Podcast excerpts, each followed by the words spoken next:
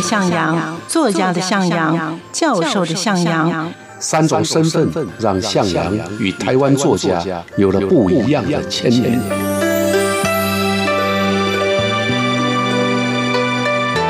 听向阳与徐凡谈他的作家朋友们在写作这条路上，生命与创作如何交织出最灿烂的光芒。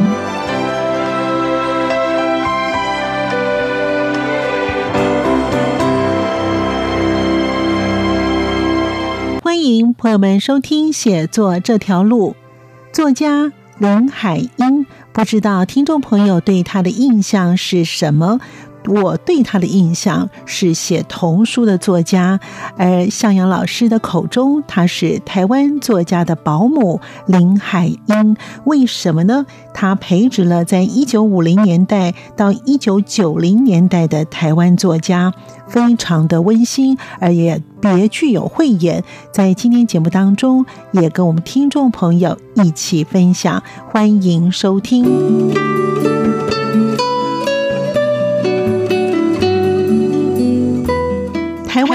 作家的保姆林海音。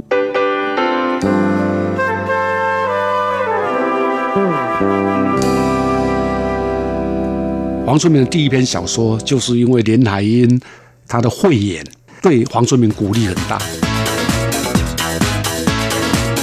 啊，他我记得他有一本儿童文学作品叫《金桥》，金色的桥梁就这样诞生。我那个时候还是国民小学五年级的学生。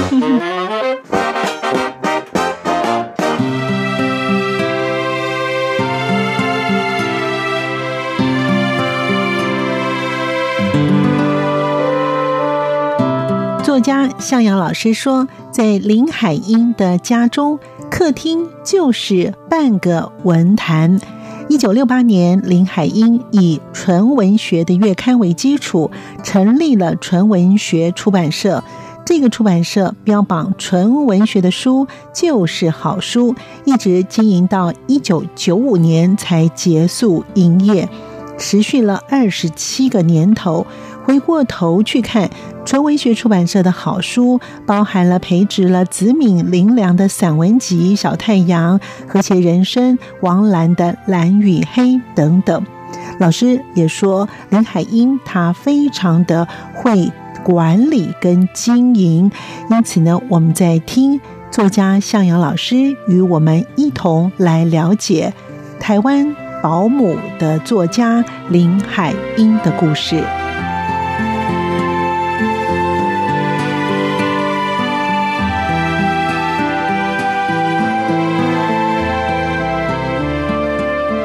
朋友们，收听今天的节目。在今天节目当中呢，作家向阳老师呢要跟我们听众朋友分享了这位作家。我相信呢，许多人都看过他的著作，叫做《城南旧事》。嗯，他大家都猜出来，林海音老师呢说她是台湾作家的保姆。为什么是这样子写呢？我们待会就赶快听向老师跟我们听众朋友一起来说故事。老师好，哎，徐恩好，大家各位听众朋友大家好。好，为什么要叫做台湾？湾作家的保姆林海音哦，那其实老师跟他认识的这个姻缘呢，也非常有故事性哎。老师可不可以跟我们听众朋友分享一下？啊，林海音先生啊，我也是叫他先生，嗯。啊，因为他们都是女性，是。是受到尊敬，嗯。啊，他自己也很希望大家叫他林先生。是，那我跟他呢的认识呢，其实都是在我进入文坛开始编副刊的阶段。所以大概已经是一九八零年代的事了，可是对我来讲啊，他却是一个啊非常重要的作家。嗯哼，因为我小时候呢读《国语日报》，嗯，他就是《国语日报》的编辑之一。嗯哼，啊，然后我们小时候有所谓国语运动推行委员会，他就是国语运动推行委员会的委员。哦，我们读的课本几乎很多都是他写的课文。啊，所以啊，从这个角度来看，他其实在我像我这样的年龄的人，小时候他就已经有影响力，只是我们不知道。我们要等到来到台北以后才知道，哦，原来这都跟他有关。啊，那我跟他认识是因为我编副刊，要跟他约稿，就这样的一个因素。那到底为什么后来啊会互相在很多次的见面？那当然就是因为同样啊都写作，嗯嗯啊，那我也是编副刊，所以他对我呢会多一点点的。哎，也可以叫做提拔的那种心，嗯，我又姓林，他也姓林啊，所以他觉得亲切，这是一个因素。我还记得有一次他跟我说啊，你的本名林奇样我知道，因为你这个字太特殊了，我在《国语日报》就看过了。啊，那那很久了，那是我读国校到初中的事情了啊，所以他还能够记得我那个名字。那个时候他也不认识我。他只是觉得这个名字太特殊了，所以都记起来了。哎，所以老师那时候就投稿了。我国校的时候投稿，但是经常被退稿。其实，呃，最近刚过世的这个子敏，就是林良先生。嗯，哎，他也曾经跟我讲过，他说你的名字很特殊，我们在用你的稿子的时候，印刷厂啊的工人都还要特别把两个签字啊磨掉一边，一个水字边加一个营养的养，这样变成这样。林奇样就是我最后一个字嘛？对，他们《国语日报》在 那个年代，为了这个还要再磨，把两个签字拿来并成一个签字。哦，对，难怪他们都记得。所以老师这个名字真的是本名都非常的特殊啊。是。好，那老师还有回到就是呢，我们之前有介绍过的这个钟兆正啊。是。钟兆正先生他对于丁海英先生，他也是非常的尊敬。没错啊，钟老一直可以叫做难忘的。啊，就是一九五零年代，林海音呢曾经编过《联合副刊》，总共有十年的时间。他从一九五三年啊一直编编到一九六三年。嗯哼。那在这个阶段，我们上次提过，钟老当时呢啊跟很多台湾作家啊，比如说钟理和、廖清秀、陈火泉、施翠峰，共组了一个文友通讯。因为钟兆胜跟林海音认识。而且钟兆生当时也已经开始啊写稿子给林海音了，所以他就跟林海音推荐这一群作家。那也因为这样啊，所以钟理和呢特别受到林海音先生的照顾。钟理和的作品呢几乎都是在联合副刊发表啊。林海音当时呢啊欣赏钟理和，也关心钟理和，啊常常经常写信给他，因为他贫病交迫。嗯啊，那林海音鼓励他写作。后来呢，钟理和不幸过世了，因为肺的问题嘛，哈，吐血而亡了。嗯嗯。啊，林海音跟跟钟兆胜先生啊，他们两个人筹款哦，帮这个钟理和出版了他的遗著啊，因为他家里没有钱嘛，所以不可能出书嘛。那林海音跟跟钟兆胜就出出了钱，后来呢，又出版他的《立山农场》，这样就能够完成。钟理和生前想要出版自己著作的遗愿，等到一九七九年，钟理和已经过世十九年了。林海音又跟钟兆正先生、叶石涛、郑经文、李乔、张良泽他们联合署名，发起了钟理和纪念馆。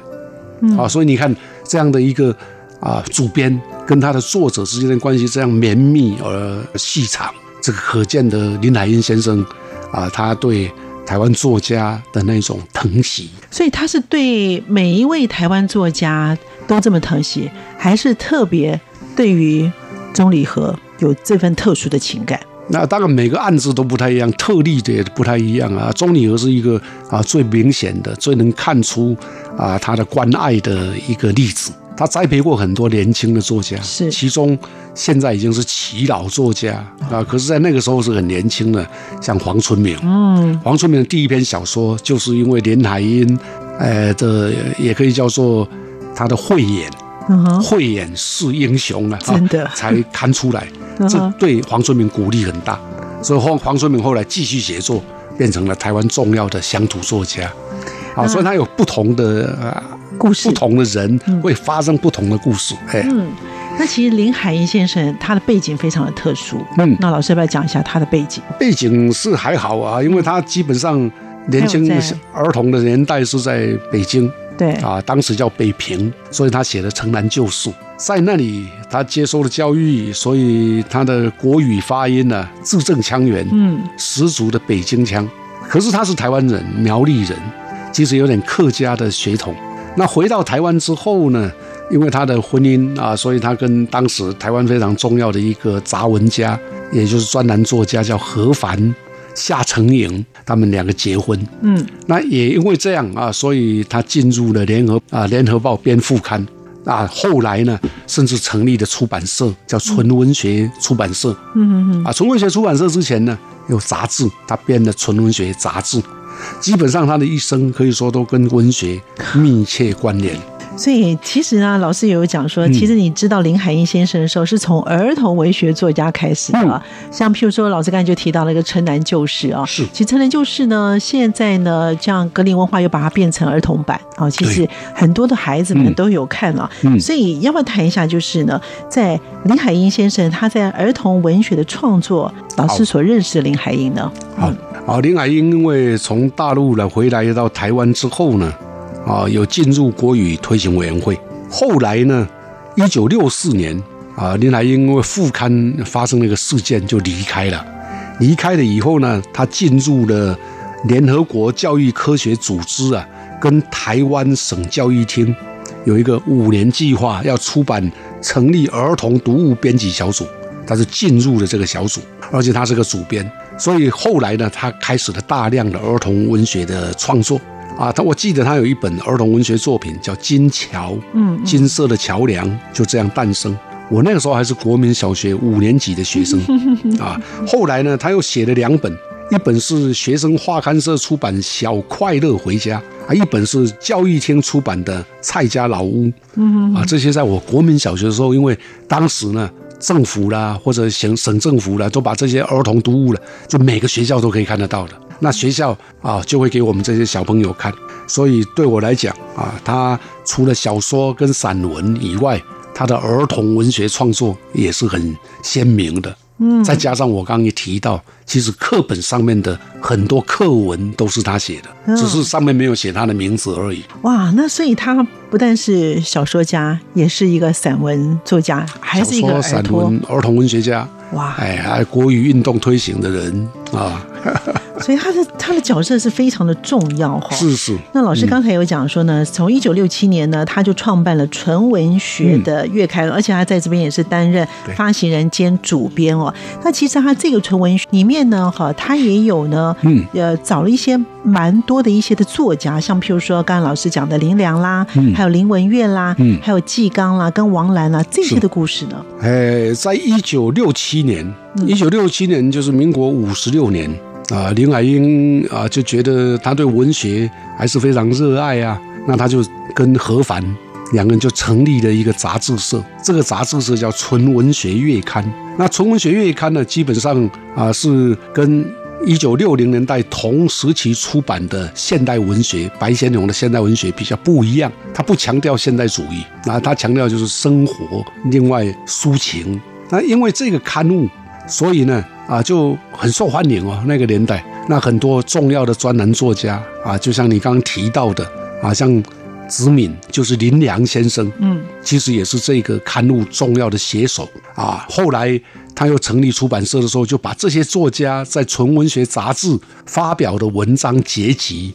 我这样随便举一个例子，林良、子敏，他的散文集叫《小太阳》，畅销书；和谐人生畅销书。嗯，另外他也找王兰，把他过去的一篇小说叫做《蓝与黑》。哇，纪刚写的这个啊历史小说了，也可以叫做写东北的《滚滚辽河》。嗯，那另外像林文月写《京都一年》，还有更畅销的是彭哥当时翻译了一本。外国的皮尔博士写过的叫做《人生的光明面》，全部是畅销书。是的，而且在当年只要一推出就立刻再版，不断的再版。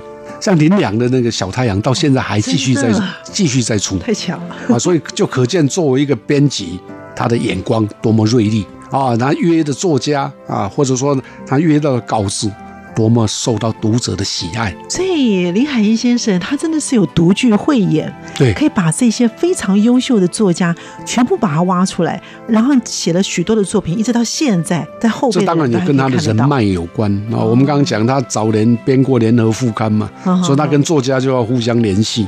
嗯，后来推出了纯文学杂志月刊，所以也是一样跟作家联系啊。我想主要就是因为啊他的那种。睿智，另外他应该在我来看，他也是一个很善于经营理财跟经营的管理者。哦，这个在一般的作家是比较少的。也就是说，你要精明干练 啊，你不能只看到写作嘛，他还要杂志的出版，哎，还有出版社的出版，这个都要花很多钱跟精神。你出到好的书，你才能赚钱。对，如果你出的书都是冷门的，到最后就会倒闭。啊，那我在看陈文学的这个例子来看，完全的成功，他是一个成功的经理人。像是他自己的纯文学，跟还有其他的出版社变成五小，像尔雅啦、红范啦、九歌啦、大地啊，对，就开创了台湾的文学出版的巅峰。林乃英是最早的哦。我们谈的五小是文坛或者出版界的惯用语，其其实就是五间小出版社。但是却是成功赚钱的出版社。那这个阶段是在一九八零年。那这些出版社呢？我们从他创办的期间来看，当林海音纯文学成立了之后，接着有一个叫大地出版社，它是在一九七二年出现。大地出版社出过谁的书畅销呢？席慕容、七里香啊。那尔雅出版社在一九七五年创立，尔雅出过什么书畅销呢？王鼎钧的人生三书吧，现代人生、现代什么的。红范是在一九七六年啊诞生。那这个这个出版社更特殊啊，他是诗人雅璇、杨牧啊，跟一位银行家叫叶不荣，还有另外的朋友共同创立，专门出版纯文学啊。其中最畅销的是郑愁予的诗集。嗯嗯。那另外就是九歌出版社，是在一九七八年创办。九嘎出版社到目前还在营运啊，是台湾啊最畅销的，而且是最重要的文学出版社。尔雅，哎，就是九哥的出版社的老板呢，啊，叫蔡文甫。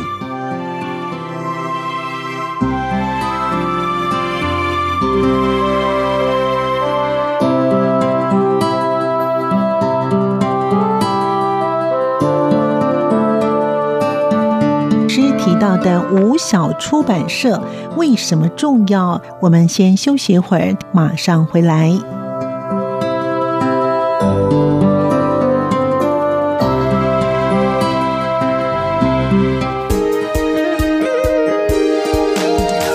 走过春夏和秋冬，梦想的心在跳动，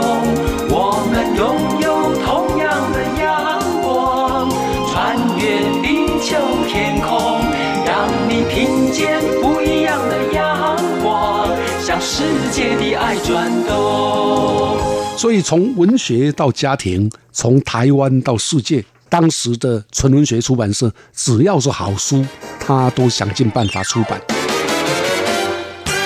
从文学人到出版家林海音，最初以小说闻名。他的小说多半集中在旧式婚姻制度、父权文化对女性的摆弄与践踏。他的散文幽默风趣，能以家庭和日常所见，用浅语来淡说出深刻的情谊。我们继续跟着作家向阳老师一起来聆听台湾作家的保姆。林海音的故事。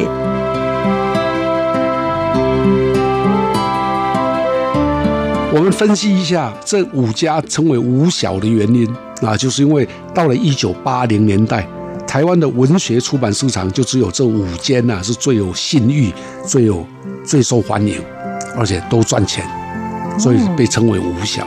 嗯，那这五家出版社呢的背景又跟林海音都很像。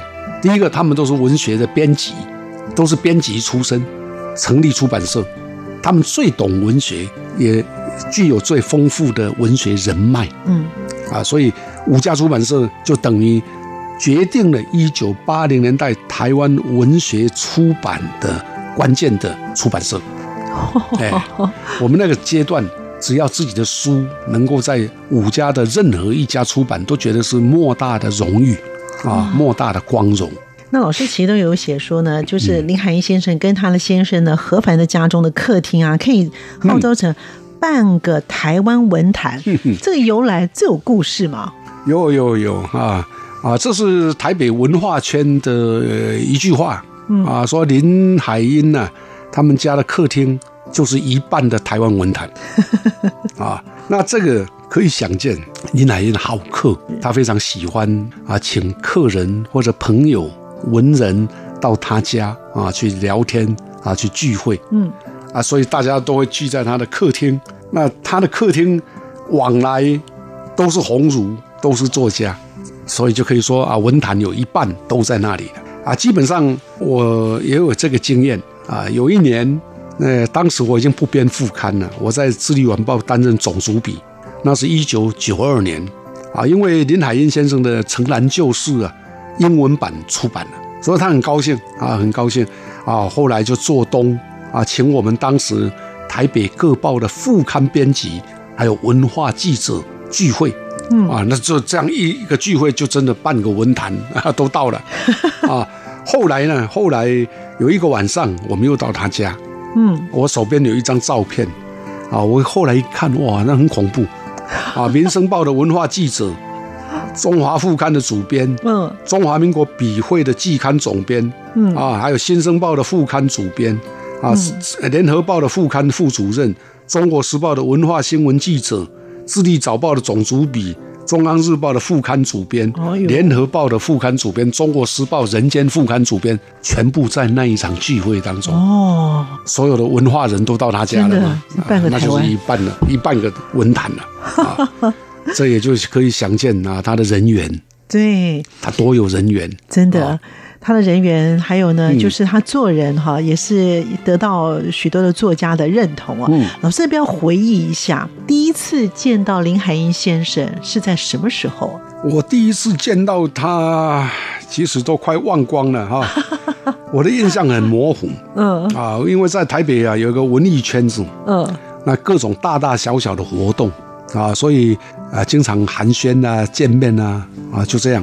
啊，所以我如果有什么印象的话，就是有一天他告诉我说，我知道你的名字叫林奇样。啊，这件事我记得。嗯嗯。那后来呢？因为啊，我跟这个齐邦彦老师啊，那个时候他是中华民国笔会季刊的总编辑。是。啊，他经常约我跟他们一起吃饭。那林海音也是其中的一员，那包括殷琦的妈妈殷张兰溪。嗯嗯。啊，所以我常常跟他们三位在一起啊，这也很特殊啊，就是我不知道为什么找我了啊，然后聊天啊，那有时候呢到林海音家啊，那他也会特别的，有时候会像有一次他知道我因为喜欢台湾文学啊，他就从客厅里面找了一本，呃，有一本书给我，说向阳你写台语的，你这一本书啊，让你看一下，非常珍贵，李宪章的。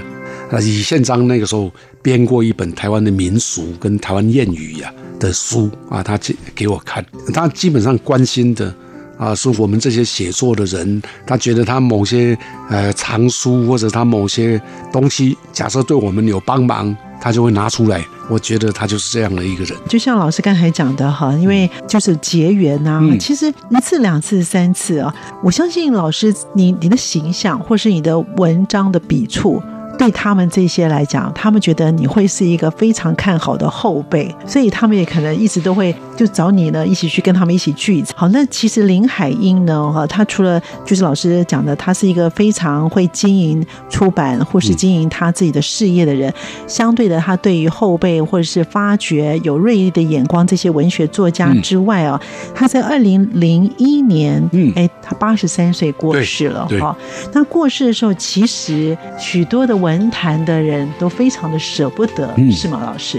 那一定的啊，因为两千零一年他过世的时候，其实他已经八十三岁了。嗯哼，啊，算是福寿双全了。那当时文坛为他办了一个追思会啊，这追思会我也去了是，啊。我们的追思会呢，因为是作家的追思会，所以他跟我们一般的人过世的那种不太一样啊，他不是用灵堂的方式，嗯而是用林海音家的客厅摆在最前面，嗯就重现了他那个客厅啊的一个状态，所以就让我们去的人啊想到啊，当年他是在这个客厅里面跟我们聊天，啊，他的音容啊，他的笑声好像都在那个追思的场合上。那我自己呢，在追思会当中呢，也也蛮想念他了，原因就是说，从他早期编纯文学，到后来有出版社。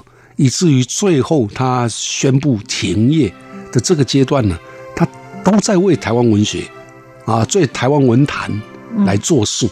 所以，我曾经在他的人生时光当中，有一个很短暂的时间受到他的关照，我觉得蛮幸福的。看来这林海音先生呢，他自己本身的一生啊，其实看他有造就了许多的台湾的文学的作家啊，台湾作家的保姆啊。那为什么叫他保姆呢？其实他有一个代表性啊，那是不是也可以了？请老师帮我们总结一下。好，我想林海音先生啊，他有几个部分啊，我们不管是谈他的出版、儿童文学、小说创作或者散文创作啊，他都是用他的热血啊，用他的创作，还有他的包括人脉吧啊，为台湾作家来服务。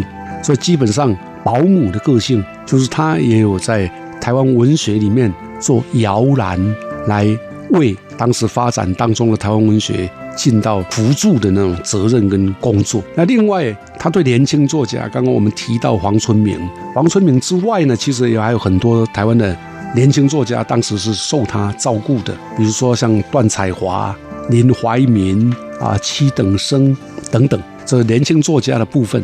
那更早一点，那就是钟理和啊，所以他也是台湾作家的一个提携者。他对青年作家的提携，他具有气魄，他有远见啊，这也是保姆的特质。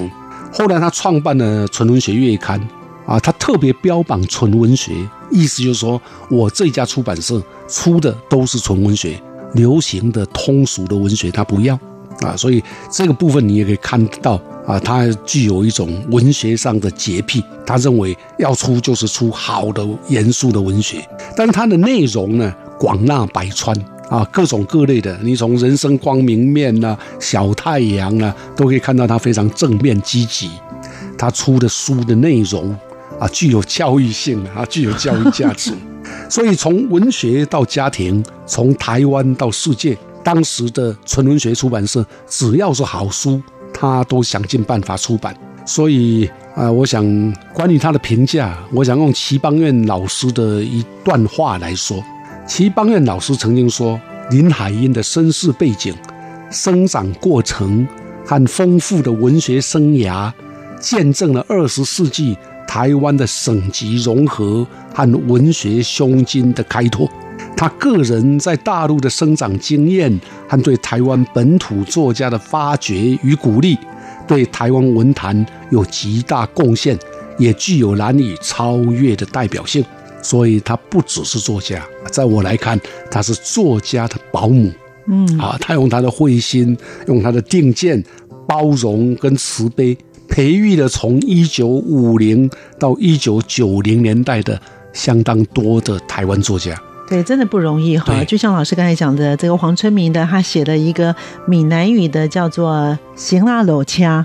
对。他当时要叫他改，可是你看他那个大主编叫一个小文青改，他最后还是不改，对对。还是不改，他还是接受，对，还是接受，没错，没错。嗯，好，所以我们今天呢，在节目当中呢，了解了台湾作家的保姆林海音的故事，非常谢谢作家向阳老师给我们听众朋友分享了这么宝贵的故事，也非常的好听，谢谢老师，也谢谢听众谢谢徐凡，谢谢各位听众朋友，我们下次见，下次见，拜拜。拜拜。